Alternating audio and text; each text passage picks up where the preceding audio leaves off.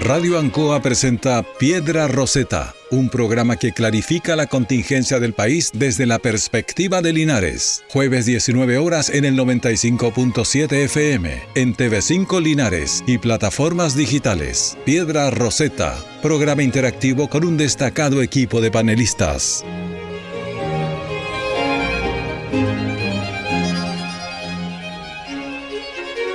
Muy buenas tardes y bienvenidos a una edición más, a un capítulo más de Piedra Roseta, este programa hecho desde Linares de necesaria reflexión política, económica, social y cultural para todos los oyentes de la ciudad, de la comuna de Linares, de la provincia de Linares, de la región del Maule y también, por qué no decirlo, del mundo en general. En esta ocasión, eh, ustedes me ven, los que observan el programa y lo pueden escuchar y comentar desde nuestras redes eh, a través de Facebook. Me encuentro solo, pero solo momentáneamente, porque además tendremos, gracias a la magia de las comunicaciones, eh, algún contacto telefónico con algunos de nuestros panelistas, quienes algunos de ellos desafortunadamente por temas eh, laborales no podrán estar hoy, pero seguramente se conectarán y conversarán con nosotros. No obstante, también los invitamos, como siempre, a conversar con nosotros a través de la señal de Facebook, dejarnos sus comentarios eh, los que podremos debatir y conversar en este programa. Eh, programa además que tiene una particularidad, es eh, el último capítulo prácticamente del año, queda muy poco para terminar este año 2022, mm, un año cargado de novedades de respecto a las cuales vamos a conversar, porque es necesario hacer de una u otra manera una especie de reconto, un recuento de lo que ha ido pasando. Si bien es el penúltimo programa del año, eh, para nosotros es también una instancia para conversar de lo que viene. Y de eso vamos a conversar también eh, junto a ustedes eh, y junto a nuestros panelistas que se sumando en estos momentos de piedra roseta. Bienvenidos.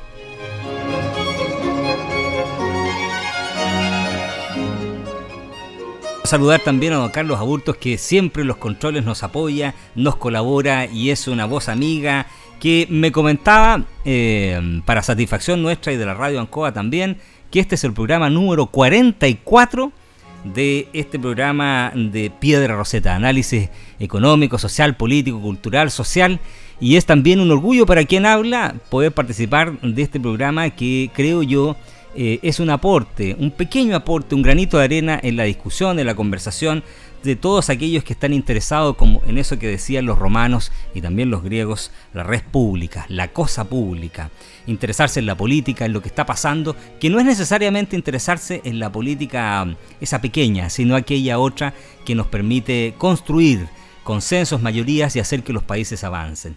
Desde ese punto de vista creemos tener una pequeña responsabilidad, una cuota de responsabilidad en que usted se pueda informar y conocer lo que está sucediendo en el mundo, a través de una óptica, una visión que es la nuestra, desde la ciudad de Linares, eh, con cariño, con responsabilidad y sobre todo con la cercanía que tiene estar desde la ciudad de Linares. Don José Asbun me cuenta que está en la línea. Don José Pepe Asbun, querido amigo, ¿cómo está usted?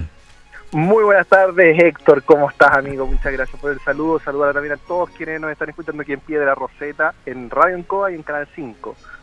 Así es. Pepe, eh, sabemos que tú estás por distintas razones ahí en la ruta todavía, así es que te agradecemos el contacto, pero déjame comenzar contigo este, este recuento de lo que es el año 2022, un año bastante movido, un año histórico para muchos, porque eh, desde el punto de vista político significó eh, el ascenso al poder político propiamente tal de un sector que durante mucho tiempo fue marginal en nuestro país. Estamos hablando de, la izquierda más dura, eh, desde ese punto de vista la extrema izquierda, representada por el Partido Comunista y el Frente Amplio, al poder. Y desde ese punto de vista es necesario hacer una pequeña e, e, inicial introducción y reflexión, un análisis, a propósito de lo que ha sido este primer año de gobierno, si bien son todavía fracción de meses porque todavía no se completa el año, eh, pero inicial del presidente Boris. ¿Cómo ves primero desde el punto de vista político? Después entraremos en la arista administrativa, en lo que ha sido la administración propiamente tal, económica, también en materia de seguridad, pero ¿cómo lo ves desde el punto de vista político? ¿Cuál ha sido, tú crees, el, el, approach, el, el, ejercicio del poder por parte del presidente Boric? Si es el mismo que fue elegido, si es distinto en estos nueve, diez meses que ya lleva de gobierno. Yo lo titularía como reflote, ¿ah? como un reflote. Ahora, ciertamente que es un año eh, para cualquier gobierno que hayamos pensado, digamos, hacia atrás en la historia de Chile, totalmente anormal, totalmente eh, diferente, ¿cierto?, a, a cualquier, eh, a cualquier otra realidad. Tenemos un país en crisis, un mundo, ¿cierto?, que está adentrándose en, diversas crisis, eh, no solo económicas, sino que también financiera, perdón, en cuanto en cuanto a la paz, cierto bélico, etcétera, la, pandemia todavía teníamos algunas algunos residuos de pandemia y ciertamente el plebiscito, o sea, eh, la, la, posibilidad de cambiar la constitución actual eh, con, con, el final del, de este ciclo eh, constitucional o constituyente, si lo queremos decir, ciertamente que marcó la pauta de los primeros meses de gobierno. Y si queremos hacer un recuento, como tú bien señala Héctor, que tenemos que decirte que el gobierno comenzó ni siquiera a tumbos, o sea, recordar nuestros mismos programas que cada semana eh, el título de lo que se hablaba, no hablábamos de políticas públicas, no hablábamos de avances, no hablábamos de los problemas del país, sino que hablábamos de las chambonadas que tenían los ministros, de las chambonadas que tenía este gobierno, que se sucedían una tras otra, semana tras semana.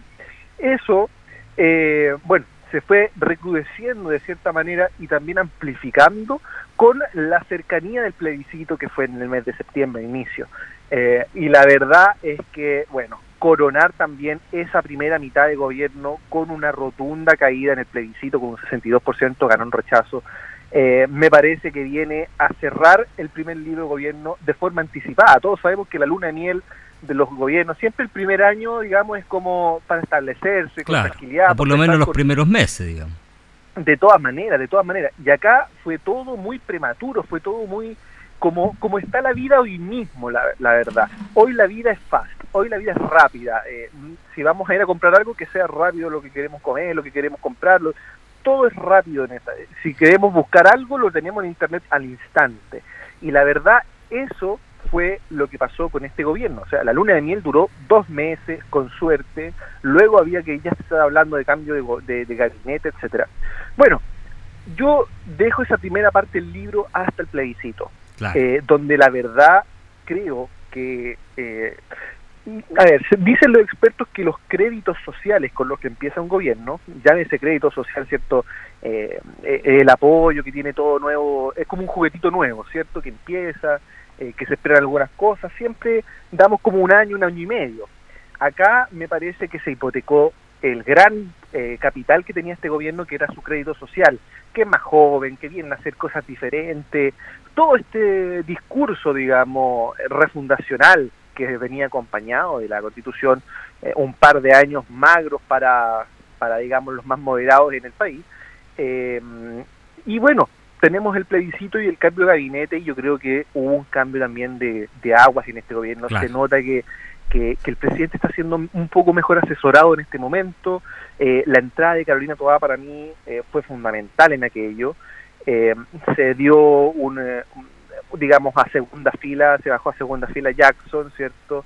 Y, y creo que se quitaron un poco las aguas y al final todos estos personajes que digamos, iban a hacer las cosas diferentes a como se venían haciendo, sucumbieron, sucumbieron a las fuerzas no solo exconcertacionistas, sino que a, eh, a las presiones que su mismo electorado les profirió. Fue generando. Esto fue porque ellos mismos pusieron la vara demasiado alto y se adjudicaron a sí mismos una moralidad mucho más, Así es. Eh, mayor, digamos, que los demás. Así es. Pepe, eh, eh, déjame contarte además que está ya con nosotros Rodrigo Godoy. Rodrigo, déjame saludarte y, comentarte para que hagamos esta conversación también, este pimponeo que solemos hacer aquí en el programa, que estamos conversando en principio, haciendo un análisis, un reconto respecto de lo que puede ser eh, este primer, eh, estos primeros 10 meses, este primer año, esta primera parte del gobierno del presidente Boris y de cómo tú lo observas desde el punto de vista político. Todavía no entremos necesariamente a las otras facetas que tiene el gobierno, la administración en materia mm, eh, de las catástrofes naturales, ya vemos lo que está pasando con los incendios, eh, en seguridad, en economía. Hablemos del punto de vista político. ¿Cómo observas? ¿Cuál es el análisis que haces tú desde el punto de vista político de este gobierno del presidente Boric? Hola Héctor, hola Pepe, ¿cómo estás? Rodrigo. Un saludo también a toda la audiencia de Radio Ancoa y de Canal 5. Eh, bueno, en general yo concuerdo en, gran parte con, el análisis que está haciendo Pepe Afun, porque de alguna manera la juventud le pasó la cuenta, eh, la falta de experiencia política a este gobierno del querer cambiar las cosas. Pero también hay otro elemento que, que pasa en bastantes organizaciones a nivel país, que al final el sistema los está absorbiendo y de alguna manera el mundo político se está protegiendo en general. Lo estamos viendo con la nominación del fiscal nacional, lo estamos viendo con eh, los distintos eh, entrampados que están ocurriendo, ya sea en la Cámara de Diputados, en la Cámara, o sea, o en el Senado, donde al final la clase política se protege de alguna manera para poder avanzar al ritmo que ellos siempre han estado acostumbrados a avanzar. Y en este camino, eh, este gobierno también eh, ha tenido que ir cambiando ciertos eh, paradigmas que ellos traían de alguna manera para poder avanzar y hacer cambios radicales, pero nos damos cuenta que en este país no se pueden hacer cambios radicales, que también de alguna manera algunas ideas eran bastante extremas, por decirlo así, en función de un mundo social, de un equilibrio eh, donde se quiere nivelar un poco hacia abajo y donde también muchas fuerzas como el empresariado también dio, eh, eh, dio luces de que no le acomodaban estos cambios y que también de alguna manera el, el, crecimiento del país estaba relacionado en función de esto y una convención constitucional que tampoco estuvo a la altura y que lamentablemente el gobierno cometió el error de poner sus metas en función del éxito de esta eh, de esta encomienda que era sacar una nueva constitución, pero una constitución con bastantes elementos que si hubiesen sacado algunos, al menos hubieran logrado una nueva constitución. Pero eh, el hecho de, de, perseverar en sus ideales, en un idealismo que está lejos de la realidad nacional, de cómo operamos los chilenos de alguna manera, hizo reaccionar a un gran sector que se vio motivado para poder eh, ver amenazados ciertos elementos como la plurinacionalidad, ¿no es cierto?, que fue transversal para mucha gente. Y eso si el gobierno hubiese cedido en algunos elementos junto con los convencionales, eh, hubiesen logrado una nueva constitución, pero no se logró. Pero ¿cuál es el análisis directo que tú haces del gobierno? Este, si uno pudiera hacer un análisis, y también hago extensiva la, pregunta a Pepe, que nos está, está, en el contacto telefónico, como un gobierno eficiente, un gobierno que eh, partió, tiene las cosas claras, que tiene mm. un proyecto político, económico, social eh, prístino que la ciudadanía observa con claridad. ¿Cómo lo necesitaría? o, por el contrario, es un gobierno que ha ido a tumbos, un gobierno de aprendices, como dicen algunos. ¿Cómo calificarías tú el gobierno? Mira, sí, es de aprendices porque igual cuando uno llega a una organización y está a cargo y quiere cambiar cosas, también se encuentra con bastantes piedras del tope y también el sistema político hace de que tiene que estar, hoy día tenemos un parlamentarismo bastante fuerte y que dependen muchas modificaciones, muchas reformas, dependen de, de los parlamentarios. Y como el gobierno que asumió no tiene mayoría, de alguna manera tiene que ir concesionando estas cosas, tiene que ir cediendo y en ese ceder al parecer ha avanzado mucho más lo que es la oposición en función de lo que es el oficialismo. Y eso es lo que hoy día le está pasando a la cuenta de alguna manera. Y lo otro que los constantes cambios de parecer o los convencimientos o los asesoramientos o el mundo político que ha hecho torcer un poco la mano al presidente en función de sus objetivos, también no tenemos una respuesta en función de por qué está haciendo esos cambios. ¿Por qué lo asume? Simplemente, oye, ah, que si lo queríamos hacer así, de esta manera, no se pudo, ahora lo vamos a hacer de esta otra manera. Pero no hay una explicación de por medio por qué lo está haciendo. ¿Qué hizo que eso cambiara? ¿Es por el bien del país? ¿Es simplemente por el bien del mundo político de seguir en paz con esta situación? ¿O simplemente porque no me queda otra que cambiar? Pepe, ¿tú coincides en este diagnóstico que hace Rodrigo a propósito de que más que el empedrado le ha puesto cortapisas, piedras al camino gobierno, tiene que ver con otro tipo de situaciones? ¿Tú, ¿O te atreverías a calificar el gobierno tú a esta altura? Es que claro, o sea, a ver, lo que dice Rodrigo tiene mucho mucho sentido. Y la verdad, yo daría un, doble análisis. Primero que, claro, el empedrado no tiene la culpa en el sentido de que, sí, muchos dicen que el mundo está en crisis, que el país está en crisis, que pero es que eso con cuando hay experiencia, cuando se ha trabajado en la calle, cuando se ha trabajado en las políticas públicas, mm. claro que se puede manejar de mejor manera el país. Pero por otro lado, yo creo que eh, es sobre todo, a ver, este este pseudo fracaso de inicio del gobierno, yo lo califico de esa manera, como un pseudo fracaso, porque me parece que venía con expectativas altísimas en todo sentido, pero la piedra angular de esa, de, esa derrota, por decirlo de alguna manera, va con la derrota, vale la redundancia, del 4 de septiembre en el plebiscito, porque era un gobierno que dependía su programa de gobierno del triunfo de, o sea, de la instauración de esta nueva constitución que se pretendía. Eh, me parece, y eso era sabido por todo, y era, digamos, hasta los mismos personeros de gobierno, que sí, Era Vox Populi. Vilipendiar aquí, entonces eh, a mí me parece que, que, bueno, fue un paso en falso, en su momento quizás eh, era bien atrevido porque me parece que yo creo que hasta hace algunos meses ante el plebiscito nadie dudaba que la prueba podía ganar eh, y al final, digamos, bueno, salió el tiro quizás por donde, como dice, dice el dicho, ¿cierto? Pero yo creo que ahí está la piedra angular de esta derrota en el primer tiempo del gobierno. Y mira, pues recién estamos hablando, estamos hablando del primer tiempo del gobierno, cuando el primer tiempo son los dos primeros años, mm. ¿ya? Eh, entonces todo se ha adelantado mucho, todo ha sido muy prematuro. Eh, y el gobierno, como te digo, se encadenó solo a este proceso de nueva constitución eh, me refiero a la que ya se rechazó, eh, y eso hace que hoy esté, digamos, viviendo el día a día, eh, y bueno, es como, es como estamos hoy, es como estamos hoy, o sea, mm. si hacemos la radiografía punto por punto en las políticas públicas del país, yo no sé si estamos más mal o no, que hace un tiempo atrás. Mira, es interesante lo que tú dices porque incluso ayer, a propósito del anuncio del presidente eh, no sé si lo viste Rodrigo, de esta política, eh, Pepe, a propósito de la delincuencia, una política, una, una agenda, digamos, a propósito de ciertos delitos de, del crimen organizado, ¿cierto? El secuestro, extorsión, etcétera. Eh, escuché y leí varios análisis, incluso algunos provenientes del gobierno, que hablaban que este sería el legado del presidente Boric. Entonces, es bien curioso hablar del legado del presidente Boric cuando recién llevamos menos de 10 meses de, gestión de gobierno, digamos. Eh, cuando uno piensa que habitualmente los gobiernos hablan de su legado ya el último año, cuando ya tienen proyectos concretados, cuando, cuando sus, sus planteamientos de gobierno, esos que estaban en el programa, se han ido haciendo carne durante el periodo de gobierno, pero no en los primeros 10 meses cuando tú tienes muy poco que mostrar.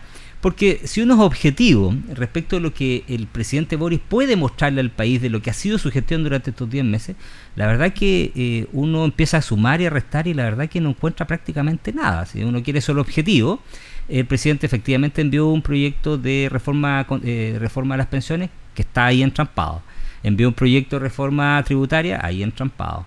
Eh, no ha podido elegir al fiscal nacional, los dos candidatos que ha enviado se han caído. Inentendible. ¿eh? Eh, que, es un tema que vamos a conversar también.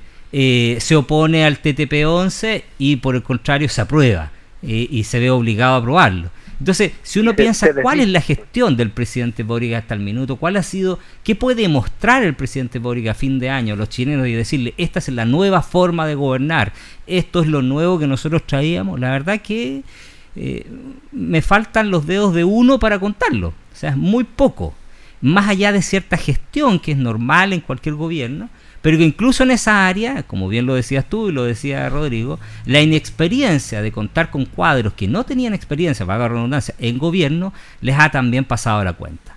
Entonces, desde ese punto de vista, eh, es un gobierno que tiene por ahora poco que mostrar, lo que evidentemente a todos los chilenos nos preocupa, porque uno quisiera decir el gobierno tiene mucho que mostrar y por lo tanto tenemos mucho que avanzar. Pero solo para cerrar esto, me gustaría que si pudieran hacer un concepto respecto del gobierno de estos 10 meses, si te atreves a dar un concepto de lo que ha sido este gobierno en estos 10 meses, Pepe, Rodrigo, les dejo abiertos los micrófonos. No se peleen, por favor, el que salga primero. Yo, yo, lo dije al comienzo de, mi primera intervención. Yo creo que eh, la frase es el reflote. La verdad es que parecía un avión en picada, eh, emulando el 11 el 11 el 11S, digamos, el norteamericano, norteamericano, eh, un avión en picada y la verdad es que bueno, termina termina siendo ahora la alusión al verano, ¿cierto? De, parece un, un, niño con con estas alitas de, para flotar. ¿ah? Claro, claro. y, y la verdad es que van a tener un par de meses que se pensaba que podían ser tranquilos, como es el verano generalmente que no pasa mucho, digamos, eh, eh, en, cuanto a, al, al, comistrajo político, eh, pero tenemos eventualmente elecciones en abril de convencionales, o de, me parece que van a tener otro nombre. Consejeros. de consejeros, claro. Entonces eh, tampoco es que parece que va a ser muy tranquilo estos dos meses estivales. Entonces, eh, bueno, va a ver cómo comenzamos este nuevo proceso constituyente que al que se llegó a acuerdo y me parece que va a ser un nuevo año sinuoso para el gobierno en este sentido, en que las políticas públicas que realmente importan el ahora ya para, nuestra, para las familias chilenas van a seguir esperando porque el foco va a estar en el tema constitucional y si el gobierno ya le puso todos los cartuchos infructuosamente la vez pasada, me parece que ahora va a ser el doble y bueno, eh, me parece que las políticas públicas reales van a tener que seguir esperando. Pepe, no te vayas, quédate un segundito más porque quiero que entremos a ese tema respecto al fiscal, pero lo último respecto del primer año del gobierno del presidente Boris con Rodrigo. Bueno, este primer año, si pudiéramos darle un, un concepto, Em, de alguna manera em, habría que decir que es un primer año para principiantes que tienen que ir aprendiendo, que tienen que ir mejorando por el bien del país, en primer lugar. Eh, pero muy sujeto y muy ligado al mundo político. Y también a las nuevas fuerzas políticas, porque aquí hay, hay dos antagonistas que están amenazando a un gran sector muy grande que ha sido tradicionalista, que es el Partido Republicano y el Partido de la Gente, y se están haciendo muchas amarres, muchas cosas para evitar de que estas dos alas eh, empiecen a reflotar nuevamente porque le tienen bastante miedo a, Amarillos RN, ¿se ha escuchado? claro. Demócratas RN. Y más que se está destapando la olla en bastantes situaciones que son transversales a ciertas elecciones como el fiscal nacional, en temas de corrupción, en temas de dinero malgastados, en temas de ineficiencia operativa en ciertos municipios. La denuncia del alcalde Torreal. Entonces, de alguna manera igual esto le afecta al gobierno, le afecta al mundo político y una vez más se ponen de acuerdo y se juntan para poder cómo solucionan esto en sus propios acuerdos internos, donde la gente común y corriente no lo sabe al 100% y no lo vislumbra, porque la gente hoy día está muy preocupada por la situación económica, que es este nuevo manto que tapa un poco toda esta situación donde hoy día vemos que la UEF superó los 35 mil pesos. Y, eso es muy preocupante para las familias chilenas. Entonces, de alguna manera hay ciertas cortinas de humo que están tapando este mundo que afortunadamente nosotros tenemos este programa para poder darle un poco de luces a las familias de la provincia de Linares para que entiendan un poco cómo opera este mundo y cómo está de alguna manera avanzando o retrocediendo, porque avanza un poco y retrocede más pasos a veces el gobierno con sus aciertos y desaciertos, pero el mundo político no lo hace tan mal tampoco en ese sentido y va a la par también con este principiante que entró al mundo con jóvenes que querían cambiar el mundo pero que realmente se encontraron con que esto funciona así, es como el paradigma, mm. siempre lo hemos hecho así y vas a tener que seguir haciéndolo así. Parece que fuera, eh, claro, por, eh, por una cuestión de, eh, de naturaleza, digamos la naturaleza así parece que así tiene que ser. Eh, Pepe, antes que de despedirte, porque sé que también tienes otros compromisos, pero me gustaría escuchar tu opinión a propósito de lo que tú también señalaste, que ha sido la fallida elección, esta vez de por segunda vez, de doña Marta Herrera, eh, candidata fiscal nacional, que obtuvo menos votación incluso que la que obtuvo en primera instancia el candidato Morales, eh, que a todas luces ya se había señalado desde el principio, desde que se confeccionó la primera quina, era la candidata elegida por el gobierno, pero quizás era la que tenía menos posibilidades, atendida de su cercanía durante cerca de 10 años al eh, cuestionado ya a esta altura fiscal Abbott, de quien se dice es el eh, e-, ejerció la peor gobernanza respecto a la Fiscalía Nacional, en un momento además en que los delitos estallaron, eh, se extrapolaron a niveles que nunca habíamos visto en Chile, y por lo tanto llevó al gobierno un segundo fracaso eh, desde el punto de vista de las negociaciones. Porque hay que decirle a los chilenos en general, a quienes nos escuchan, a los linarenses, que las elecciones de esta naturaleza siempre se conversan desde el punto de vista político y, y, eso no está no es negativo, forma parte del ejercicio libre de la democracia, forma parte de lo que son los acuerdos que se dan siempre en democracia. Y el que el gobierno no haya logrado sacar a sus dos eh, candidatos, sus dos nombres, habla de evidentemente deficiencias eh, evidentes en la conducción política y en lo que se denomina esa, esa mano política que debe tener el gobierno para eh, que un nombre tenga más peso. ¿Cómo evalúas eso, Pepe? Ese, ese, accionar del gobierno, esa, no sé si lo puedes evaluar como inexperiencia o, o simplemente hay un tema que, pasa por la calidad del candidato, porque aquí, eh, recordemos también, para que la ciudadanía lo sepa, eh, votaron en contra candidatos del oficialismo, del gobierno actual, pero también de derecha. Eh, por lo tanto, no es solo la derecha la que votó en contra, sino que también candidatos de, parlamentarios de gobierno. y por otra parte, ¿cómo observas el devenir de, esta, de, este, de estos futuros nombramientos?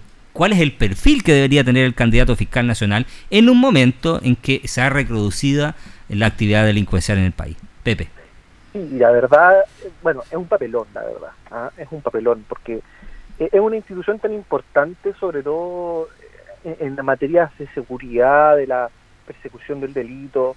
¿ah? Eh, me parece que, que, a ver, si nunca se había rechazado una, un nombramiento, menos dos, obviamente, ¿ya? Y no podemos esperar un tercero y seguir rellenando la quina y seguir completando la quina, qué sé yo.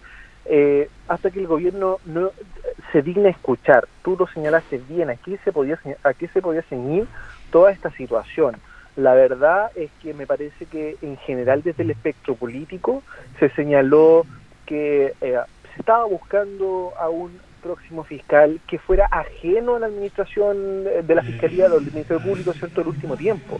Ajena, a, tú lo dijiste, ya cuestionado ex fiscal Abbott, eh, pero ¿qué hace el gobierno? Coloca a uno de sus colaboradores más directos. O sea, eso es no escuchar absolutamente nada de lo que se dijo en la elección de Morales. Entonces, ¿qué estamos esperando? buscar que sigan, eh, digamos, dilatando esta elección o que por la presión al final cedan eh, los diferentes bloques políticos, lo cual no va a ser, y se demostró, tú lo señalaste, obtuvo menos votos esta candidata. Entonces, eh, me parece que es solo que el gobierno preste oído, que, que eh, busque, ¿cierto? Y de eso se trata, tú lo dijiste muy bien, esto no es que se arreglen entre cuatro paredes ni nada de eso, lo que se busca en este ejercicio de la democracia es que al final todos los, eh, los espectros políticos, digamos, puedan elegir, puedan elegir, ¿cierto?, al, a quien comande un organismo independiente como el Ministerio Público. ¿ah? Eh, participan los tres poderes del Estado en esta elección. Entonces, la verdad eh, es de suma importancia que el gobierno no esté prestando oído a lo que se señala desde el espectro político en algo tan importante y tan eh, específico como, como lo es la no eh, interacción, digamos, dentro del Ministerio Público en el último tiempo, me parece que es bastante grave. Yo creo que falta un poco de muñeca ahí. Me sorprende que, que Carolina Tobá, como antes ya le tiré loas no, a ver, como política puede, tener muchos bemoles, digamos, pero eh, la verdad es que en la conducción se ha notado un cambio dentro del gobierno, ¿ya? Realmente creo yo es la líder del gabinete. Pepe, ¿y cómo analizas tú eh, el perfil del candidato que, que, que, debería ser elegido? Eh, ¿Tú decantas por un candidato desde dentro de la institución, un candidato institucional, digamos? ¿O, tú crees o adquieres aquellos parlamentarios que dicen que debería ser alguien de fuera que venga, que venga a airear un poco la institución? Yo en lo personal creo que tiene que ser alguien de fuera. Tiene que, cambiar un poco toda esta sincronía entre la fiscalía que lleva tantos años, tanto tiempo manejándose de la misma manera, eh, con los mismos nombres dando vuelta y la verdad es que por algo ya se han rechazado dos nombres. Me parece que eh, luego de tener un diagnóstico tan fehaciente, tan fuerte, tan duro eh, con el Ministerio Público en el último tiempo y sobre todo en estos nuevos tiempos, nuevos ciclos que se avecinan y que ya están acá con delitos que antes, bueno, no, no veíamos y ahora la verdad es que son pan de cada día, me parece que se necesita eh, algo, algo más revitalizante, nueva energía, nuevos aires, como dijiste tú, eh, y me parece que tiene que ser ajeno a la administración del último tiempo en el Ministerio Público, tiene que ser ajeno a la institución sí o sí, y me parece que eso ha quedado bastante claro desde el espectro político y es el gobierno el que eh, da oídos sordos a esta situación. Pepe, ¿tienes unos minutos más o, ya no, no, abusamos más de tu tiempo? Yo, yo me retiro ahora para poder seguir en, la conducción. Después el, sonido, digamos, de la carretera va, a dificultar un poco el contacto. Ahora estaba detenido acá, como corresponde. Eh, recuerden que ahora los manos libres también son difíciles de, ocupar, digamos, por la nueva Exactamente. norma vial. Así que, Pepe, te agradecemos el contacto eh, y esperamos tenerte la próxima semana aquí en Piedra Roseta nuevamente. un abrazo, Pepe. no me dejes ir sin saludar por supuesto, bueno, a ti, a, Rodrigo, a, los demás panelistas que, no están en esta ocasión, pero que sabemos no están escuchando, y a todos quienes están oyendo Pie de Roseta para que pasen una muy feliz Navidad en familia, eh, disfrutando con, con responsabilidad, pero que el amor y la esperanza sea lo que prime en nuestros hogares, y obviamente estaremos, si Dios quiere, en el último Pie de Roseta del 2022 el próximo jueves, si Dios lo permite. Así es, un feliz eh, Navidad también anticipado para ti y para toda la familia y nos veremos la próxima semana. Gracias Pepe, como siempre, un, abrazo un agrado. Un abrazo. Chao Pepe, que estés bien. Bien, ahí estábamos entonces en contacto con don José Pepe Asbun, querido colega también quien fuera también en su minuto candidato consejero regional, eh, un eh, político con mucho futuro de, parte de la UDI, digamos, que... Eh, Miembro de la actual directiva. De, la, actual directiva de la UDI incluso, por lo tanto, son de esos políticos jóvenes que uno siempre valora porque hay ideas nuevas, sapiencias nuevas, miradas distintas y que valoramos en general en todo el espectro político. Siempre uno valora esa, esas miradas distintas, esas apreciaciones diferentes que, como hemos bien dicho aquí, a veces uno critica mucho por la inexperiencia, la eh, falta de expertise, pero eh, que también valora desde el punto de vista de la energía eh, y el empuje que tiene. Rodrigo, quiero continuar contigo respecto a lo que pasó con Marta Herrera el, esta semana y hacia dónde debe caminar el Ministerio Público. Me gustaría también conocer esa opinión eh, yo le hacía la pregunta a, Pepe, porque él es abogado también, entonces tiene una sensibilidad también que es similar a la mía, que uno lo ve desde dentro, en el fondo, habiéndose relacionado constantemente con la Fiscalía, con el Ministerio Público y con el sistema de la reforma procesal penal, que para la gente hoy en día, la gran mayoría es una cuestión natural, pero para nosotros los abogados que alcanzamos a vivir el proceso antiguo es algo también novedoso. Muchos hicimos muchas críticas en su momento. También sería bueno que pudieras explicar un poco para que la gente entienda bueno, en qué consiste la Fiscalía Nacional y el Ministerio de Justicia, o sea, perdón, y, el, sistema judicial nuestro, el Poder Judicial. ¿Cómo están enlazados? O, es autónoma la Fiscalía Nacional? Así es. Bueno, mira, para que la gente muy, muy sencillo entienda, hasta el año 96, 97, 98, que parte la reforma a principios del 2000, en Chile, desde que la República es República, desde que nos independizamos a esta fecha, eh, en Chile la investigación de los delitos lo hacían los jueces directamente. ¿ah? Y los jueces tenían una serie de funcionarios que eran denominados actuarios, ¿cierto? Actuarios, correcto. Eh, y lo hacían a través de un proceso que era bien oscuro, donde eh, se hablaba del proceso penal antiguo, que estaba conformado por dos partes, que uno era el sumario y el plenario, y el sumario era privado y ahí uno no tenía cómo entrar y el plenario había que hacer muchas cosas para poder abrirlo y poder participar. Y en ese proceso antiguo que se llamaba eh, inquisitivo, donde efectivamente el, sistema era, el juez las hacía todas, digamos, eh, las posibilidades de, defensa de quien era considerado en ese tiempo reo ¿ah? e, eran muy pocas. Entonces se entendía en esa época que ese era el modelo, pero por ejemplo, si tú cometías un, te pillaban cometiendo un delito, a ti de inmediato te detenían, te llevaban detenido, te metían adentro de la cárcel y el problema no era si podías entrar, sino el tema era discutir cómo salir, ¿ya? Entonces, desde ese punto de vista, en Chile, culpable primero era, no existía esa presunción de inocencia que existe hoy en día, y en el fondo tú tenías que probar todo lo contrario de ahora, tu inocencia, pero tú normalmente estabas detenido, estabas preso. Entonces había toda una política asociada a eso donde efectivamente teníamos menos delitos en Chile. Eh, posiblemente porque parte de ese periodo lo vivimos en dictadura, pero también un periodo importante lo vivimos en democracia, antes de, la dictadura, digamos, y la, la, prevalencia de delitos efectivamente era menor en Chile. Era otra cultura, todo lo que tú quieras, pero había menos delitos. Y el sistema procesal chileno, mira lo que te voy a decir, y esto también para que lo escuche la ciudadanía, habiéndose hecho ranking indicativos de la calidad del sistema, nuestro sistema igual era de los mejores de Latinoamérica. Miren las cosas curiosas que le voy a decir. Retorna la democracia, comienzan a entrar capitales foráneos al país, el país se abre y muchos de estas grandes eh, empresas y muchos de los países europeos, muchas de las naciones desarrolladas nos dijeron a nosotros como país y a los gobiernos de la época, mire, sabe que nosotros vamos a negociar con ustedes, vamos a hacer negocios con ustedes, vamos a celebrar tratados con ustedes, pero con ese sistema penal que tienen, ni a, la, ni a misa, ni a la esquina, porque es un sistema muy arcaico. Por lo tanto, modifíquenlo, cámbienlo. Y ahí viene la famosa reforma procesal penal, donde se introduce libertad y se introduce más bien publicidad al sistema. Se termina con esto de que el juez las haga todas y se crea el Ministerio Público que investiga y acusa y el juez por otro lado que es el que finalmente juzga y aplica la sanción. Y se crea para defender a los que son eh, imputados por algún delito la Defensoría Penal Pública que son todos órganos autónomos. El tribunal pertenece al Poder Judicial, el Ministerio Público es un ente autónomo consagrado a la Constitución y la Defensoría también. Y así empieza a funcionar el sistema, que en vez, a, diferencia del sistema antiguo, donde era todo, donde el, preso era considerado culpable, eh, mientras no se dijera lo contrario, aquí es todo lo contrario, la persona es considerada inocente. mientras no se compruebe que es culpable. Y la fiscalía se transforma en el persecutor del delito. La fiscalía es el que persigue el delito, la investiga, lo persigue y propone al juez que va a solicitar una acusación respecto a una persona y es el juez con la presencia del defensor quienes en ese, en, ese juego de acusar y defender decide finalmente si la persona es y la defensoría cumple el rol de defender al imputado.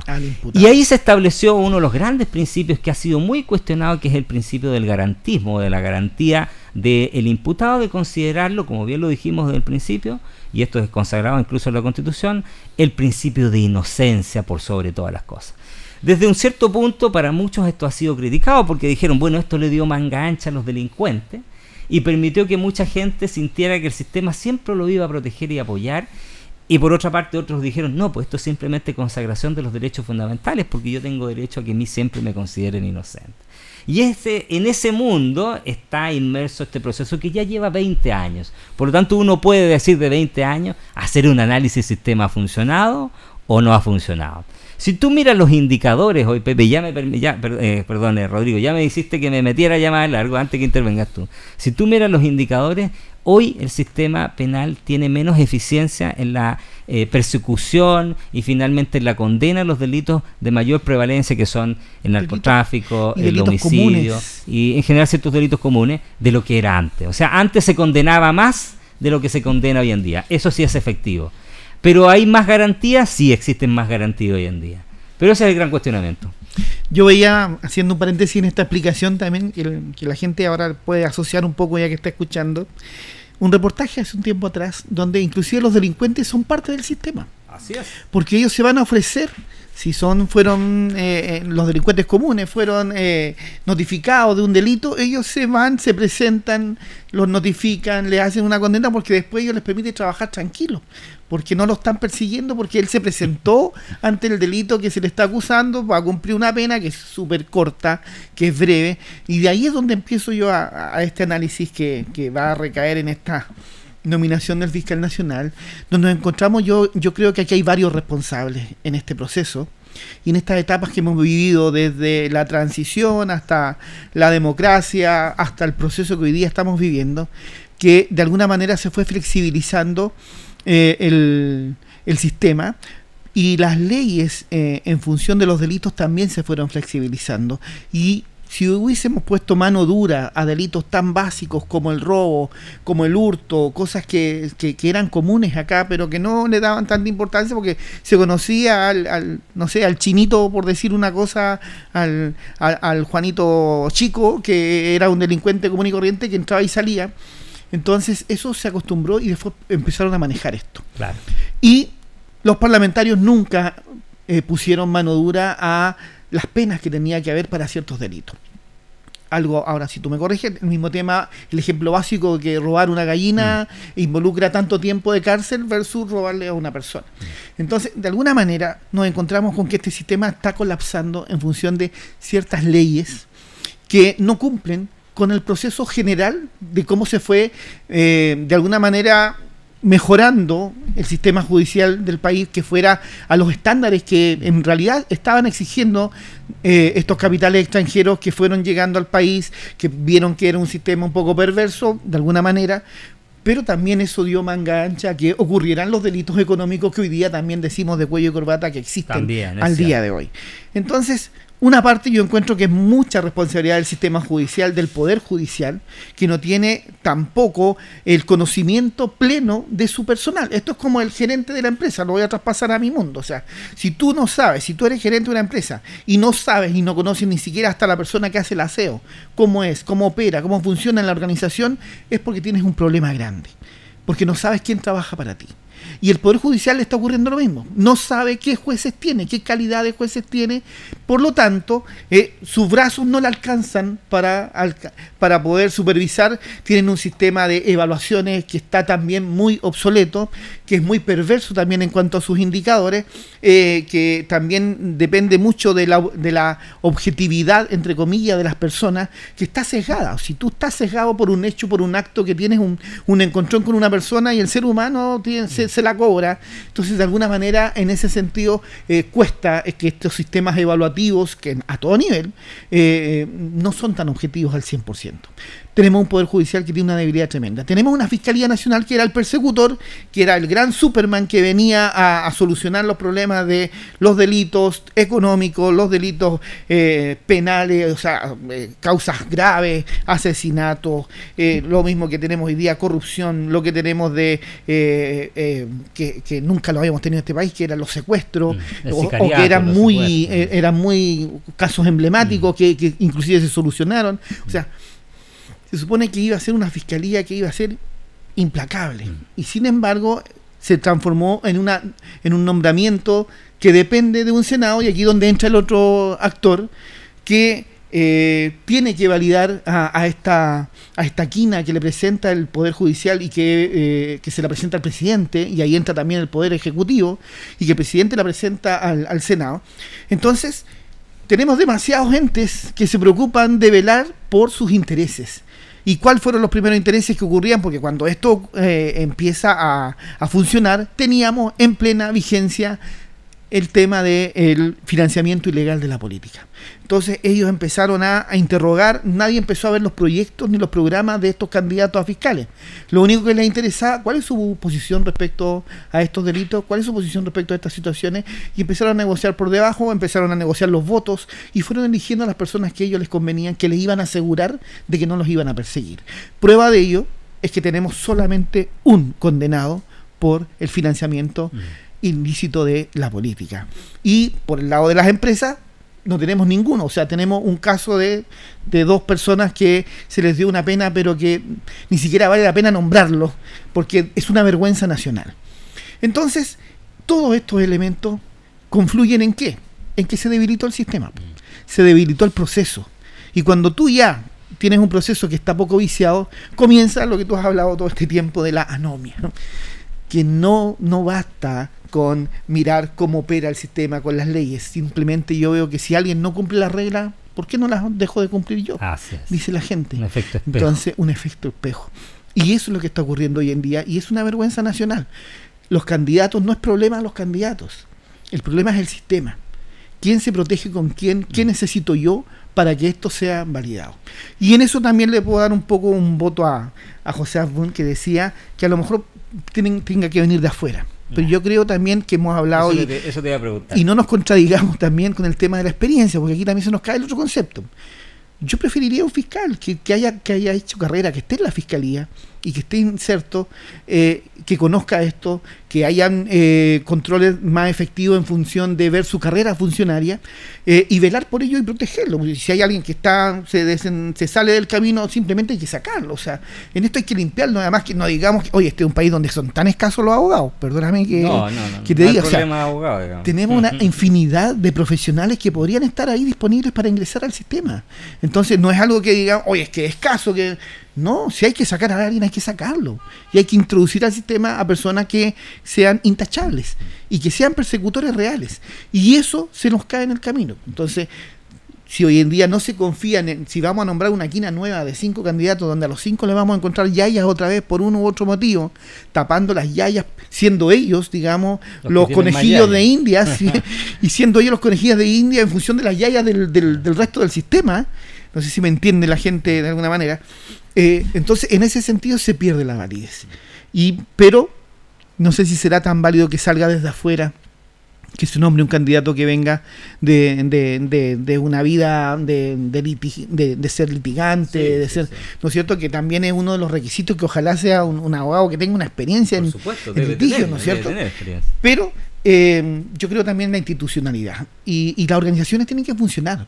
El tema es que son tan grandes, ha crecido tanto la organización, el, sistema estatal ha crecido tanto, que eh, ha crecido en función de que necesitamos un funcionario pero una creció en el, sistema eh, hacia el lado del control.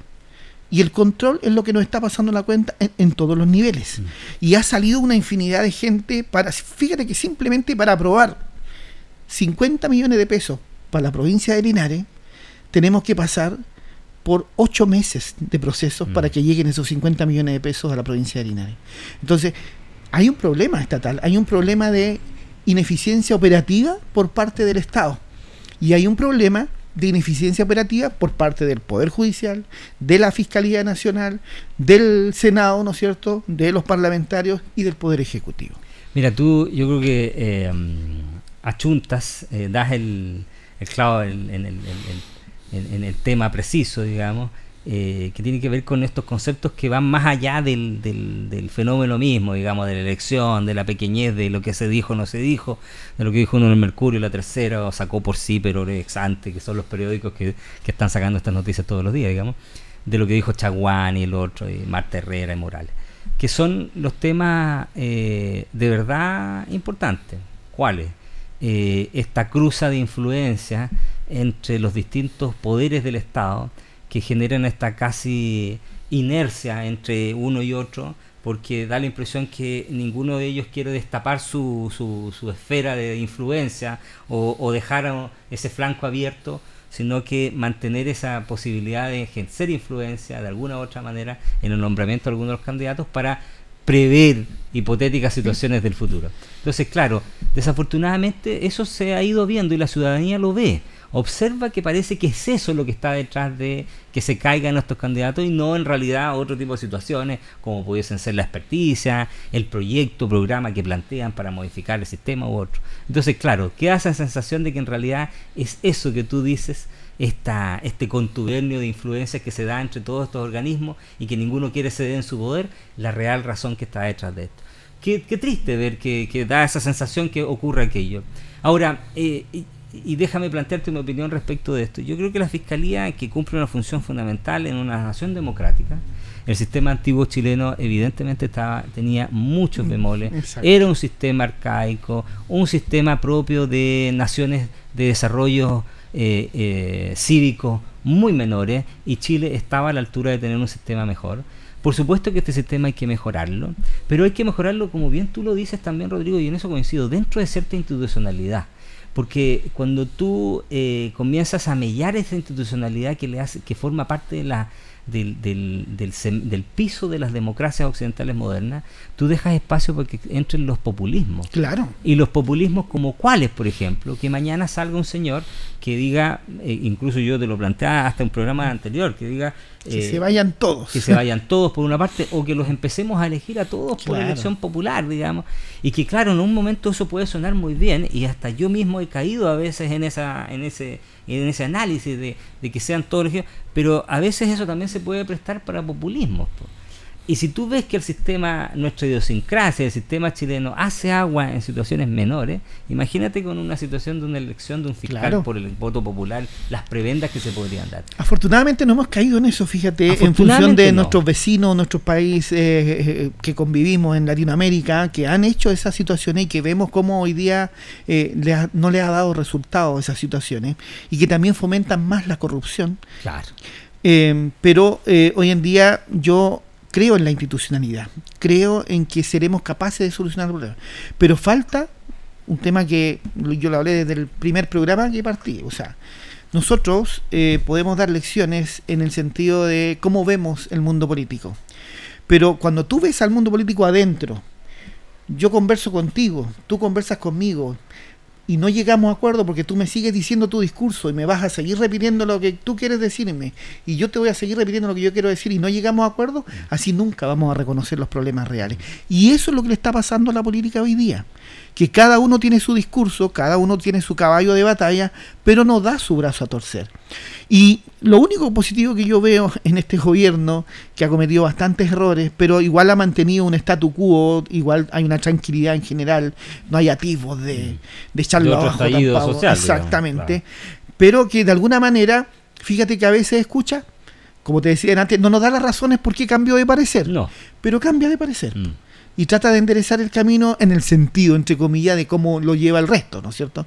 Para llevar la fiesta en paz de a poco. Pero fíjate que hay sectores que no lo hacen. Y eso es lo que esperemos de que ojalá empiecen a escuchar y empiecen a hacer razón y decir, oye, ¿por qué está fallando esto? Si yo no tengo por qué pisotear porque no tenemos un fiscal nacional, ¿a quién voy a pisotear? ¿A quién le voy a traspasar la responsabilidad? Si somos todos responsables, o sea, ¿por qué no reconocen? Oye, ¿sabe qué? Nosotros hemos fallado en el Poder Judicial. Nosotros hemos fallado en la Fiscalía. Nosotros como Senado también hemos fallado. Nosotros como Poder Ejecutivo también estamos fallando. O sea, busquemos una solución, pero para que sea una solución definitiva, que empecemos a ver mejoras en esto y que sea algo que demuestre que tenemos un proceso limpio, intachable y todo lo demás. Entonces, eso es lo que nos falta. Nos falta la humildad de reconocer que a veces por nuestros ideales tenemos caminos equivocados y que nos cuesta dar el brazo a torcer, porque a veces se dice, el eslogan político dice por Chile, por la ciudadanía, pero parece que no lo estás haciendo por Chile, lo estás haciendo por tus intereses políticos particulares. Mira, eh, déjame hacerte también para que la ciudadanía eh, se haga también un análisis y un cuadro general respecto al sistema judicial en Chile, porque da la impresión que todo el sistema estuviera funcionando mal y no es efectivo.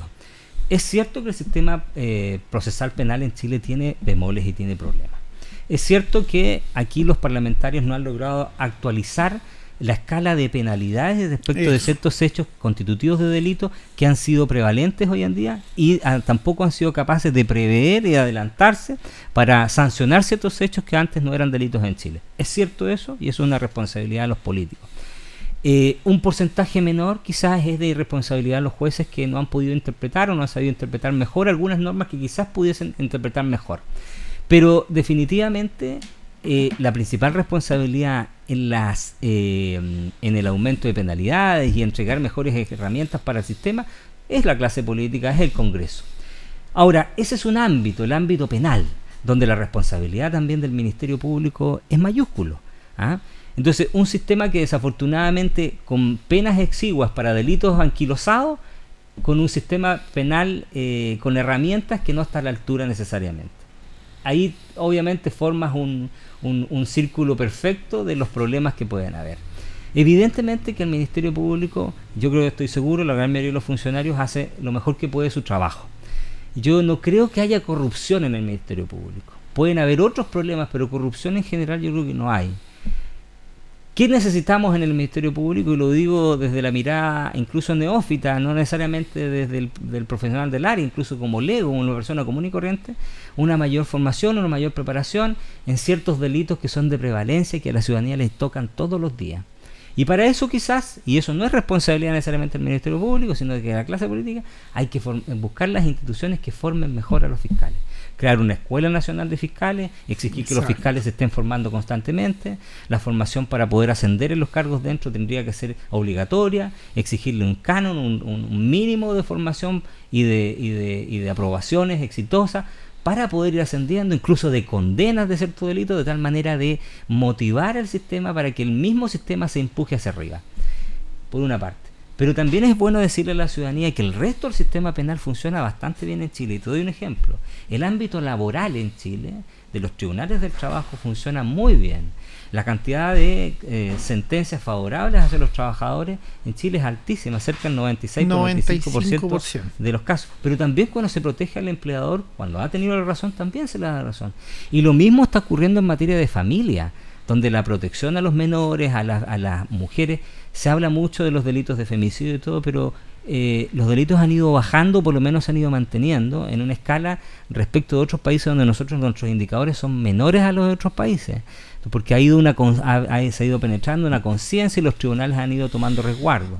Entonces, no es justo hablar de todo el sistema penal o perdón, el sistema judicial como un sistema que esté con vicios completos, con problemas. No, hay áreas en que afortunadamente están funcionando. Te doy un solo ejemplo para terminar este tema, el tema de las pensiones de alimentos, todo lo que tiene que ver con esta nueva ley que exige acreditar con las certificaciones respectivas que las personas no tienen deuda de alimentos, está funcionando muy bien en el sistema. He tenido la posibilidad ya de incorporarlo en varios contratos que he hecho en este último tiempo. Por lo tanto, uno puede ver que el sistema en muchas áreas funciona, pero hay otras que son las que le llegan a la ciudadanía directamente, como la persecución penal, en donde efectivamente se requieren cambios es que Tiene una diferencia, y otra decir también, o sea, trabajar de un escritorio es bastante mucho más eficiente que salir a terreno. Y nos hemos encontrado con varias situaciones donde ni siquiera el fiscal se ha presentado. ¿Cuánto se ha demorado en llegar a un fiscal a constituirse en un delito? Esos son los problemas que tiene el sistema. Entonces, es ahí donde no están las, a lo mejor no están las herramientas o a lo mejor no está la preparación para ciertas personas en ciertas zonas como en la macrozona sur. ¿Cuánto se demora? ¿Cuánto tiempo en la pandemia los fiscales eh, atendían online que tú ni siquiera sabías si está siquiera en la comuna o en la provincia o en la región o siquiera fuera de la región tratando los temas? Porque nunca se apersonó en el lugar el fiscal. Entonces, son labores distintas, estamos claros. El tema laboral eh, se ve desde un escritorio, el tema familia también, las intervenciones que tú dices, el tema también de las pensiones alimenticias, o sea, y, se ha avanzado bastante. Pero ahora hay que darle énfasis a esto, donde está fallando, no está cojeando el sistema y se necesita ampliar también insisto, hay muchos profesionales a disposición. Hay, no hay que, no, es un tema, digamos, oye, ¿de dónde vamos a sacar? O sea, esta planta hay que ampliarla también. O sea, a lo mejor con cinco no estamos dando abasto. Claro. A lo mejor necesitamos siete ocho. Entonces, tiene que ampliarse los brazos para que podamos llegar y hacer justicia y que la ciudadanía, porque aquí se ve directamente perjudicada la ciudadanía si bien en un juicio laboral hay una persona, hay una familia detrás, hay un proceso también un tiempo, aproximadamente unos tres meses en que haya sentencia hoy en día, eh, también tiene una esperanza de que más del 90% de las causas van en favor del, trabajador, porque también la legislación está ayudando y en eso se ha hecho. Aquí coincidimos, que hay un trabajo mancomunado el sistema político ha apoyado con leyes que se han ido actualizando, ¿no es cierto? Y la, eh, el sistema judicial también se ha puesto a, tono con esto, donde hay jueces de que realmente son objetivos y dirimen en función de los antecedentes. Exacto. Pero también hay situaciones de jueces corporativos, que lo sabemos, y que son prácticamente el defensor de las empresas grandes. Entonces, para cerrar este tema que está muy interesante y que no lo habíamos abordado al 100%, eh, yo creo que, insisto, tenemos esperanza en que esto se puede mejorar, pero depende del Poder Ejecutivo, del Poder Judicial, del mundo político y de la Fiscalía Nacional, para que podamos avanzar y podamos también, eh, de alguna manera, dar señales concretas al mundo delictual de que esto se les tiene que acabar y que la ciudadanía es la que tiene que triunfar, por la gente que opera de bien, de buena manera, para poder avanzar en la vida y sentirse orgulloso de el lugar donde vive o donde nació. Mira, todavía siguen, y antes de la pausa, porque ya estamos justo a la pausa, pero todavía seguimos, eh, siguen entrando extranjeros a nuestro país que vienen a, hacer un aporte. Hoy día conocido una profesional del área de la salud de Ecuador que me decía que todavía en este país sentía que podía eh, cumplir sus sueños. Y eso, eh, eso no lo podemos perder.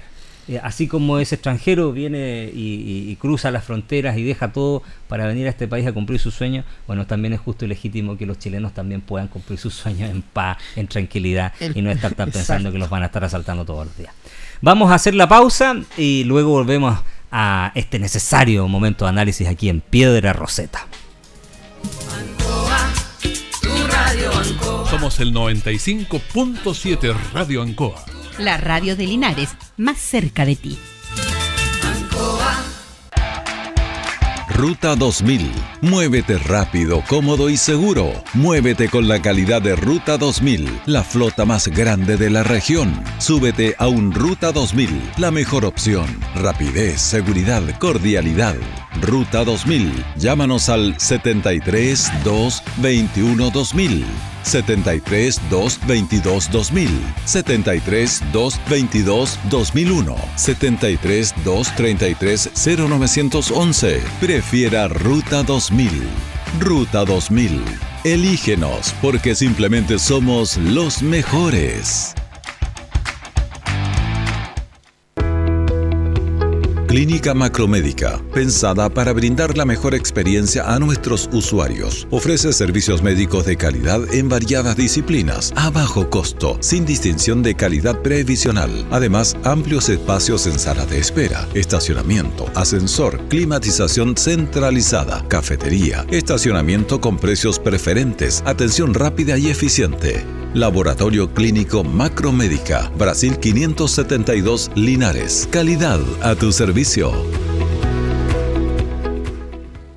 Pero mira cómo beben los peces en el río. Grato tiempo de Navidad, con luces, colores y mágicos aromas que nos invitan a estrechar lazos de amistad, a compartir sentimientos. En Navidad, Fábrica de Helados El Danubio hace llegar a cada familia de Linares su más cordial abrazo. Helados El Danubio de Mario Dueñas 450 desea a cada familia y a cada linarense feliz Navidad. La Virgen está lavada. Nuestros emprendedores y emprendedoras cuentan con todo nuestro respaldo. En este sentido, destacar que a través de la Corporación Regional de Desarrollo Productivo hemos impulsado diversos mecanismos para abrir espacios de oportunidades de negocios. El programa Maule Investment conecta emprendimientos y negocios innovadores, dinámicos y de base tecnológica de la región del Maule, con potenciales inversionistas tecnológicos, de capital y alternativas de financiamiento para su escalabilidad, con una mirada hacia la inversión de impacto y el desarrollo sostenible. Síguenos en redes sociales arroba crdpmaule.cl, arroba marketmaule y arroba descubrelmaule.cl.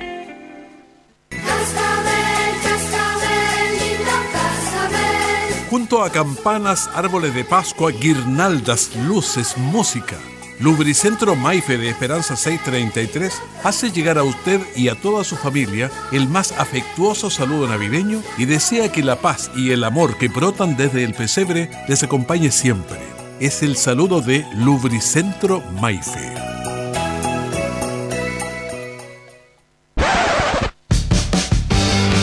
Enciende tu pasión por aprender y enciende tu pasión por concursar. La Radio Enseña tiene concurso con interesantes premios que puedes ver en nuestras redes sociales. Envía la frase Disfruta aprendiendo al WhatsApp más 569 99 95 88 45. Disfruta aprendiendo y aprende disfrutando.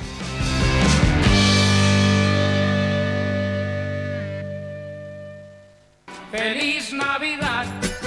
Quería dejar un saludo de Navidad y Año Nuevo a toda la gente de Linares y que nos visiten en esta feria navideña. Estamos ubicados acá en el stand de Artesanías Miguel Osvaldo, los esperamos. Primero que todo quiero darle las gracias a todos los linarenses que aportaron con un granito de arena comprándome algo en mi nuevo emprendimiento. Eh, quiero desearle una feliz Navidad, eh, que no falte el amor, la alegría y la comida en sus hogares. Eh, desearle que, que tengan una feliz fiesta y un feliz año nuevo. Y gracias por todo lo que apoyan en nuestros emprendimientos. Les deseamos una feliz Navidad.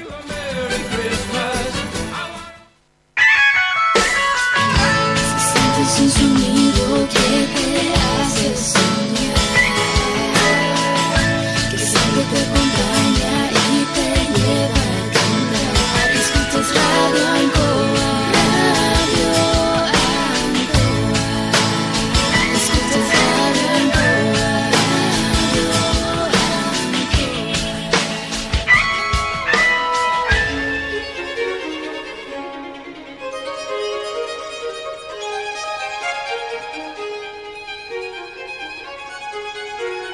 Muy bien, estamos de vuelta ya aquí con el necesario cafecito a esta hora de la tarde. Que por si ustedes no lo saben, baja la temperatura, más que subirla, baja la temperatura. Esa es la gracia que tiene el cafecito y por eso los colombianos la consumen tanto. Ayuda a regularlo. Y regula la temperatura. Eh, Corporal. Corporal, por supuesto. Eh, y además vamos a seguir conversando de los temas. Ya dejamos atrás estos dos temas interesantes, el análisis que hacíamos necesario de lo que ha sido estos primeros 10 o casi 10 meses del gobierno del presidente Boric. Y lo que ocurrió con el nombramiento fallido de la última candidata propuesta por el gobierno a fiscal nacional.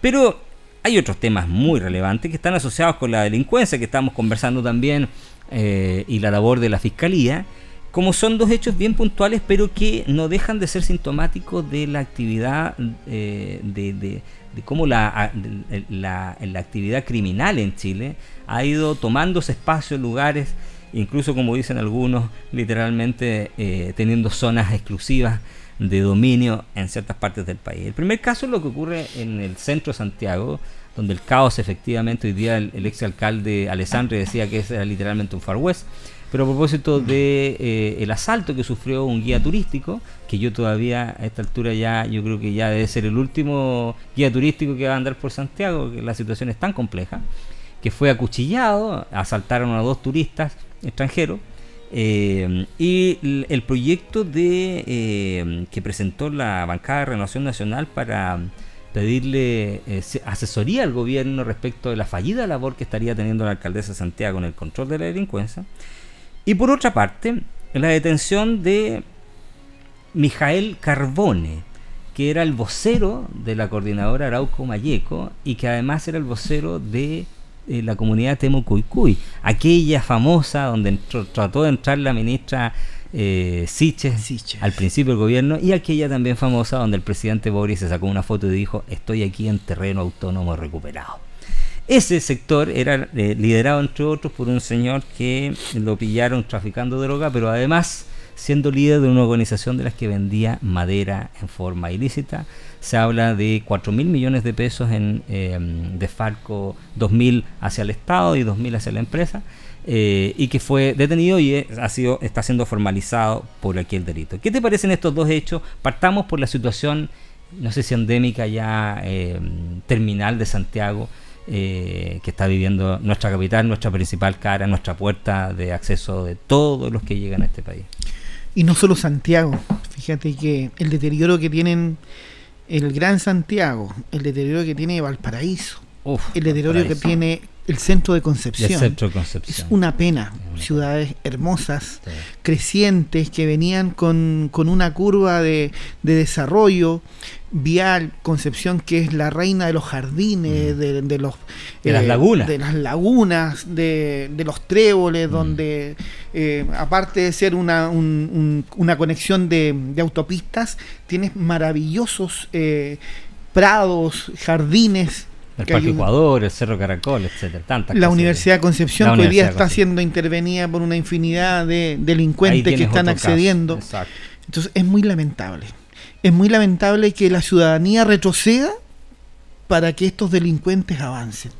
Y eso es lo que nos retoma el mismo tema de la fiscalía, de las persecuciones a la delincuencia, que realmente estos tipos hoy día se creen con la libertad de amedrentar a quien quieren. Veía las noticias el otro día, unos tipos en un paradero de micro llegan, se bajan con, con armas eh, que uno no sabe si son de fogueo o son de verdad, les quitan todas sus pertenencias a gente sencilla que está esperando locomoción colectiva para llegar a sus casas y llegan sin nada, sin sus bolsos, sin sus celulares, porque estos tipos se creen que están en el lejano oeste, donde no hay justicia.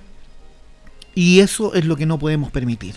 Eso es lo que tenemos que frenar de una vez por todas, porque la delincuencia tiene que retroceder, pero con medidas concretas con situación real de que nos pongamos los pantalones en función del mundo político, en función de las policías, de los jueces, de manera de que recuperemos nuestras ciudades, recuperemos el Gran Santiago. Fíjate que cuánta gente yo he escuchado que ya no quiere ir a Santiago. Sí, mucha. ¿Por qué el mundo de la logística ha crecido tanto? Las empresas de encomienda, para que la gente lo entienda, eh, en sus casas.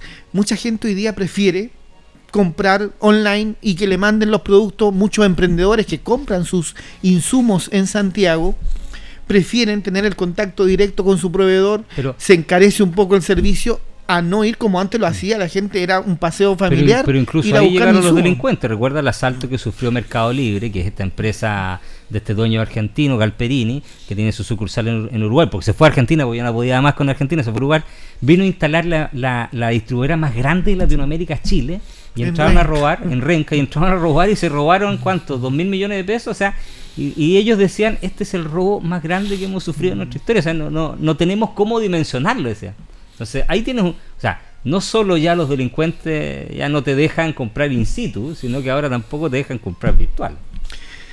Entonces, ¿hasta dónde va a llegar esto? Hay que ponerle un freno y la ciudadanía también tiene que apoyar, tiene que reaccionar, tiene que evidenciar de alguna manera. Eh, hay que validar ciertos sistemas que eh, en, en, el mismo tema de, de, un juicio, las evidencias hoy día eh, son complejas. O sea, si no son evidencias válidas, quedan in, eh, invalidadas. Si no se logró eh, por parte de los persecutores, alguien ajeno no puede aportar ciertas evidencias. O sea, esas cosas se tienen que mejorar porque también la ciudadanía quiere ayudar. Hoy en día también tenemos una red grande municipal de cámaras de vigilancia, tenemos una red también de personas, familias que tienen sus propias cámaras para ayudar a, resguardarse, de manera de que por ahí, por último, partamos teniendo evidencia de esto que está ocurriendo y hacer públicas las situaciones para que recuperemos nuevos espacios recuperemos los espacios donde la familia tiene que salir a correr, a trotar, a caminar, pero en forma tranquila, en forma segura y en forma libre. ¿Sabes el problema? Que antes que te vuelvas tú y sigas con el tema de Temo Cuicuy, que me gustaría también escuchar tu opinión a propósito de eso, y de que y, y si es como dijo la ministra, todavía eh, están recobrando la, el sentido de realidad y eh, despojándolo de ese velo romántico que ella dijo que tenían muchos políticos respecto a la percepción que tenían con los mapuches de esa zona. Pero eh, a propósito de eso mismo, eh, no sé si nos puedes eh, eh, responder a propósito de eso mismo antes que yo te haga la pregunta. Mira, el tema de Temo Cuicuy es algo que lo conversamos hace tiempo. O sea, aquí hay muchos lobos disfrazados de ovejas que se han aprovechado de la causa mapuche, que se han aprovechado de las comunidades que sí realmente tenían su lucha y su objetivo en función de recuperar ciertas tierras pero nos encontramos con un sector aprovechador, un sector que lo único que quiere es destruir, pero destruir en función de enriquecerse ellos, en función de crecer ellos. Tienen pequeños soldados que los utilizan de que no ganan ni uno y trabajan para la causa, para la causa de mucha gente que se está echando al bolsillo una infinidad de recursos, destruyendo su zona más encima, amedrentando y de alguna manera eso no ha permitido que siquiera se avance un céntimo en lo que era la realidad de la situación del pueblo mapuche. Y eso está entrampando. Ahora, ineficiencia o eficiencia ahora de que ahora empecemos a entender y, y conocer los reales eh, protagonistas de esta situación, las policías, la inteligencia, cómo ha ido operando de alguna manera, que hoy día se atrevan a destapar esto y a reconocer de que estos mismos grupos que por un lado abrazan la lucha mapuche y que por otro, lado son unos delincuentes o son unos terroristas también, porque vaya que han hecho daño a la propiedad privada, a los mismos vecinos del sector. Entonces, eso simplemente es una vergüenza que hace retroceder que al mundo político también, una vez más, tenemos que pedirle que reflexione. ¿Qué está pasando? O sea, ¿qué dije yo antes? ¿Qué, qué opinaba antes? ¿Por qué hoy día tengo que reconocer que me equivoqué? Como que no lo escuchamos del mundo político muy seguido y que no lo hemos escuchado tampoco directamente, sino que empiezan a abrirse a que podría ser la posibilidad de que sí hay terrorismo, de que sí hay esto cuando se ha dicho y los hechos también lo han demostrado con harto tiempo. También el otro lado que se han equivocado, han habido mártires, han habido jóvenes también que, que han muerto en esto, eh, familias también eh, terratenientes de, de, los sectores eh, que los han despojado de todo. Vimos lo Por que lo pasó tanto, con Trancal, Trancal, que le acaban de conceder la libertad condicional. Exactamente, nos encontramos con situaciones donde aquí hay, esto es como una guerra, o sea, nos encontramos con mucha gente perjudicada, tanto de un sector como de otro sector, como de otro sector. Pero al final son chilenos son compatriotas, son vecinos y que nos estamos destruyendo nosotros mismos. Y desde el punto de vista del escritorio, nunca han entendido la real situación ni lo han dimensionado de tal manera que esto debiese haber tenido una solución de años, porque esto no es un tema de, de este gobierno ni del gobierno pasado. Este es un problema que viene de muchos años atrás. Mira, tú hacías la reflexión delante y era lo que te quería comentar antes que, que respondiera lo de Temo Cuicuy, digamos y su vocero con, eh, que está siendo formalizado, va a ser formalizado, eh, de que la ciudadanía tiene que reaccionar. El tema es que la ciudadanía eh, tiene una forma de reacción que es bastante lógica y evidente, pero que se da cada cuatro años, cada, cada, periodo de elecciones. Y es ese precisamente, es decidir a través de su voto quién lo puede hacer mejor para combatir qué o cuál cosa.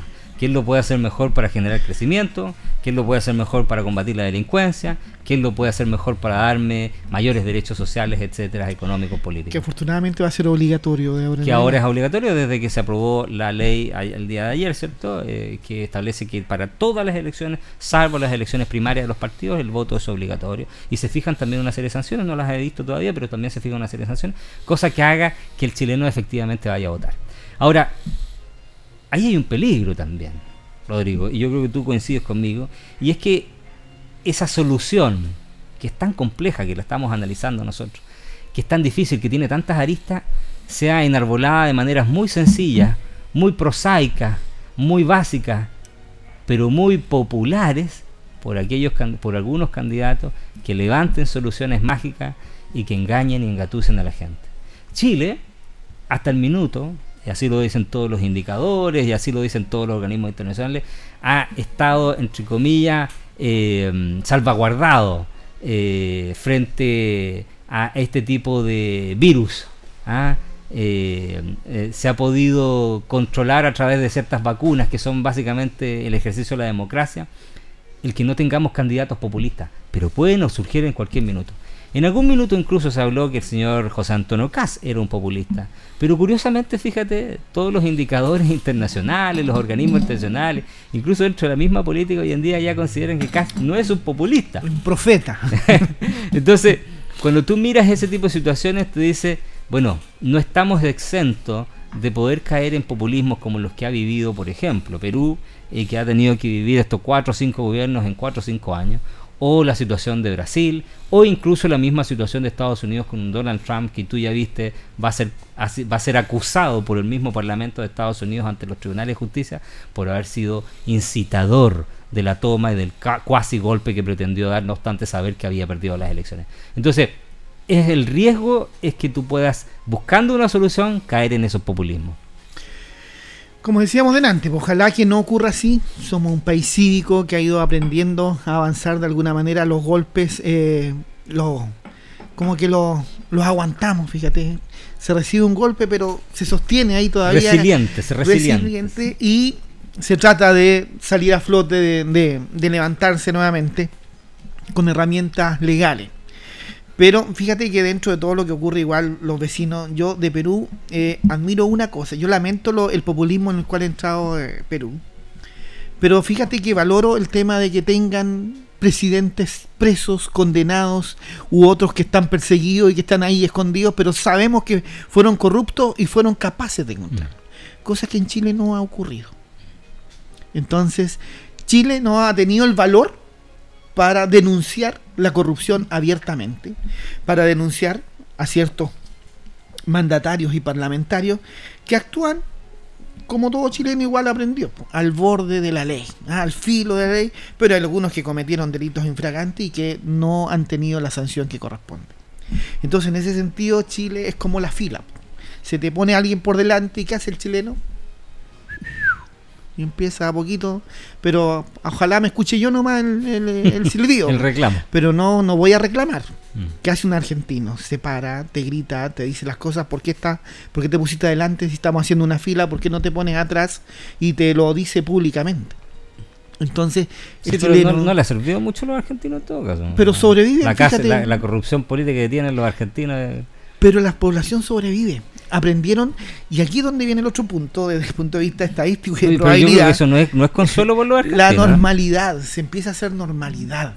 Ahora, ¿no será que nosotros también nos vamos a empezar a hacer normales en eso? ¿No será que lo que Argentina lo hizo ya hace 20 años con lo cual a veces nos jactamos que le llevamos 20 años de diferencia a los argentinos y no será que nosotros también vamos a empezar a llegar a eso. Ese es el problema. Eso es lo que yo creo que tenemos que ir evitando y no nos podemos quedar en eso. Por eso también tenemos que ser valientes y denunciar las cosas y que se tiene que enderezar el camino. No podemos seguir, ah, ya, sigamos por el camino choco, pero al menos estamos avanzando. No, si nos han metido el dedo en la boca y lo han revuelto con muchas cosas y con cosas grandes. O sea, aquí estamos hablando de inversiones gigantescas que se han, ido tapando porque era el progreso. Mm. Pero ¿a qué costo ese progreso? Entonces, y viene otro elemento que no lo hemos nombrado, fíjate, que es muy lamentable hoy en día y que apunta a un sector chileno que también es parte del sistema y que está perjudicando desde el punto de vista de la educación, que son las redes sociales. Y las redes sociales te dan el golpe más bajo, sobre todo en las personas que no tienen comprensión lectora, en las personas que la educación las mirado en menos, que ellos prefieren con un poco de educación, fíjate que tenemos un promedio en la región de aproximadamente 10, como tanto eh, años de escolarización. Entonces, eso es una señal bastante potente, que a veces no la miramos y no la valoramos, en el sentido, ¿qué, qué daño nos significa eso? ¿Cuánta gente simplemente te lee un titular? ¿Cuánta gente no le interesa la noticia? No te lee una columna, simplemente te lee el titular de la red social. No verifica si ese, esa información es verdadera o es falsa. Entonces, las redes sociales nos están haciendo mucho daño. El tema es que esa red social está siendo alimentada por esta misma gente. Y por gente más poderosa también que se aprovecha de esto. Entonces, ese también es un enemigo que está atentando contra la normalidad de seguir siendo ir en bajada. Y no, tenemos muchas familias que son emprendedoras.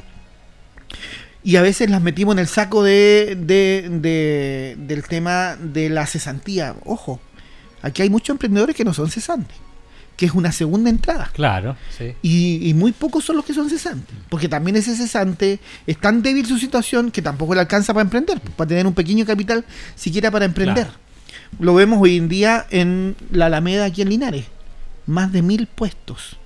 Pero no podemos decir que son más de mil cesantes. No. Eso sería una, una, una mentira, una claro, falacia. Tendríamos un tremendo indicador de cesantía que si bien es alto, pero tampoco llega. Pero también nos damos cuenta 20% que a veces el mercado lo saturamos, o sea, por una buena obra, igual una buena causa, la, se está una sobreoferta tremenda. Mm. Veíamos, hay análisis mismo, eh, la misma radio, el mismo canal, o sea, la gente no está ganando lo que esperaba.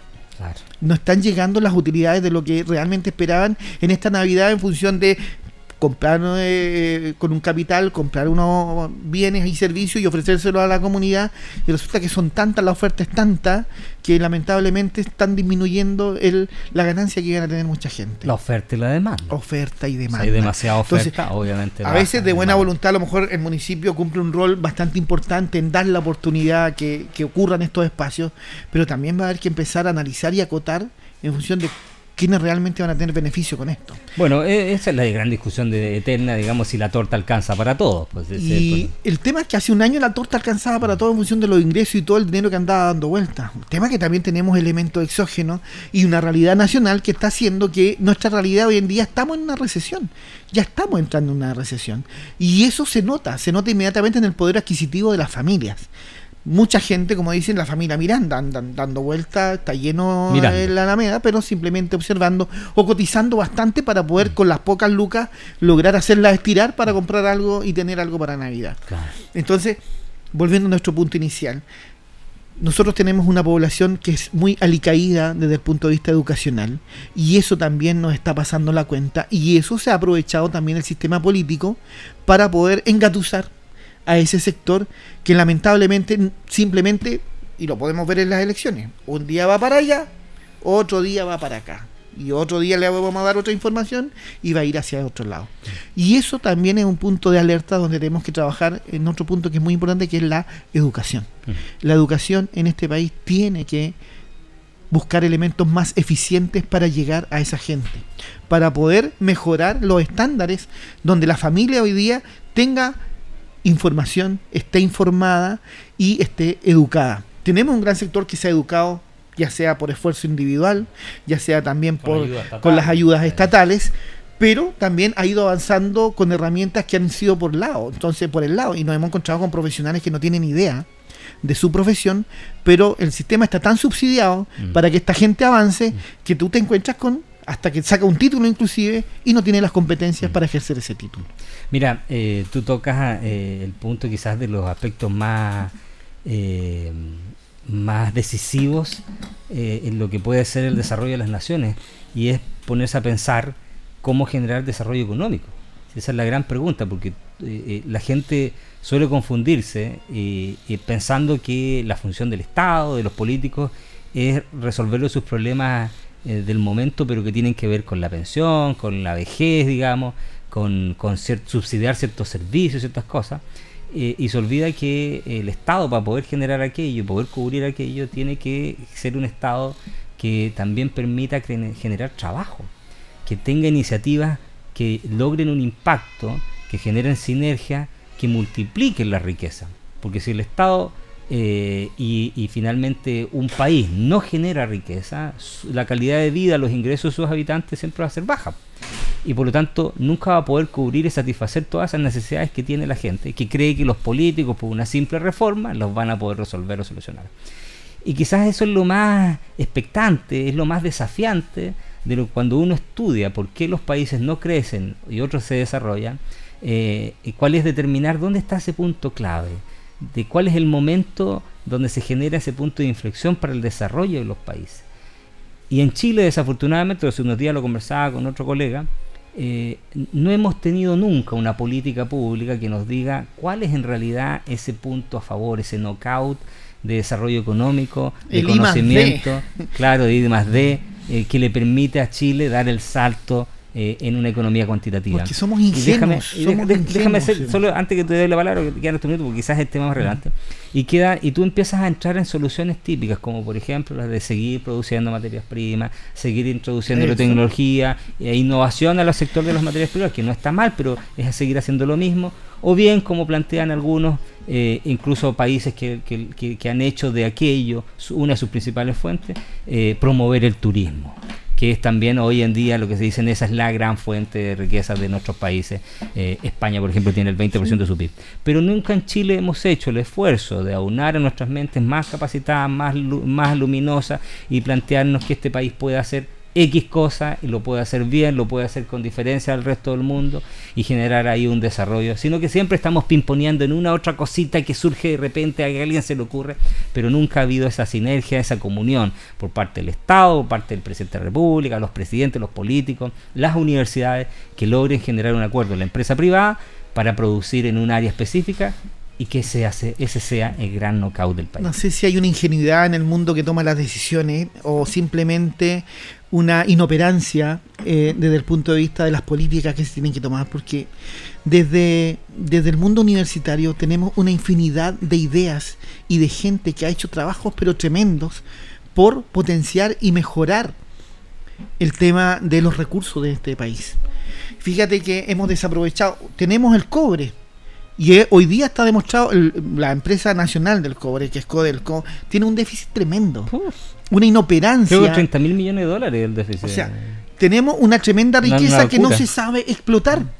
Que simplemente se convierte en un canal para darle puestos políticos a personas y amigos que no tienen las competencias para hacer trabajar el cobre y para que mejore los rendimientos económicos. Mm tenemos el litio, que nos demoramos años en generar políticas para sacarle provecho al litio, mientras por lo tanto le arrendamos la licencia a unos australianos, a los canadienses que le están sacando provecho, y nosotros todavía estamos pensando, oye, el litio será bueno, estará funcionando, es buena esta cuestión, nos dará, nos dará Lucas.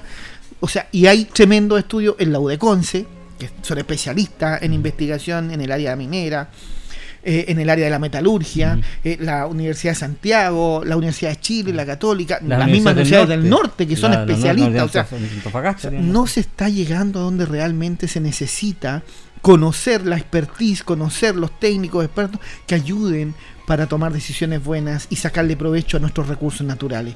La energía solar, el mismo tema, las hidroeléctricas, una infinidad de entrampados para poder avanzar, por lo tanto, aquí hay una ineficiencia. Nosotros tenemos los recursos, pero nos hemos ido quedando simplemente en el análisis, en el soñar lo que podríamos tener, pero en el momento de que me miro las manos las tengo vacías y no tengo nada. Y eso nos está pasando la cuenta hoy día como país. Estamos perdiendo nuestras riquezas naturales. Bueno, este es un tema apasionante que seguramente vamos a poder seguir conversando en los próximos capítulos, pero el tiempo ha llegado y como todas deudas debe pagarse, llegó la hora de decirles adiós e invitarlos a un próximo capítulo de Piedra Roseta para la próxima semana en que estaremos seguramente todos los panelistas estables de este programa. Rodrigo, un placer como siempre, muy buenas tardes, me despido y también un saludo cordial a todos nuestros oyentes. Desearles una feliz Navidad a todos nuestros auditores y televidentes de, de Canal 5 y que ojalá también nos preparemos para celebrar unas fiestas de Año Nuevo para la próxima semana. Pero esto lo importante este fin de semana es de la familia. Muy bien, muy buenas tardes, felicidades a todos quienes nos escuchan en sus casas. Muy buenas tardes. Radio Ancoa presentó Piedra Roseta, análisis de la actualidad y la importancia de conocer el nuevo orden. Informarse es vital.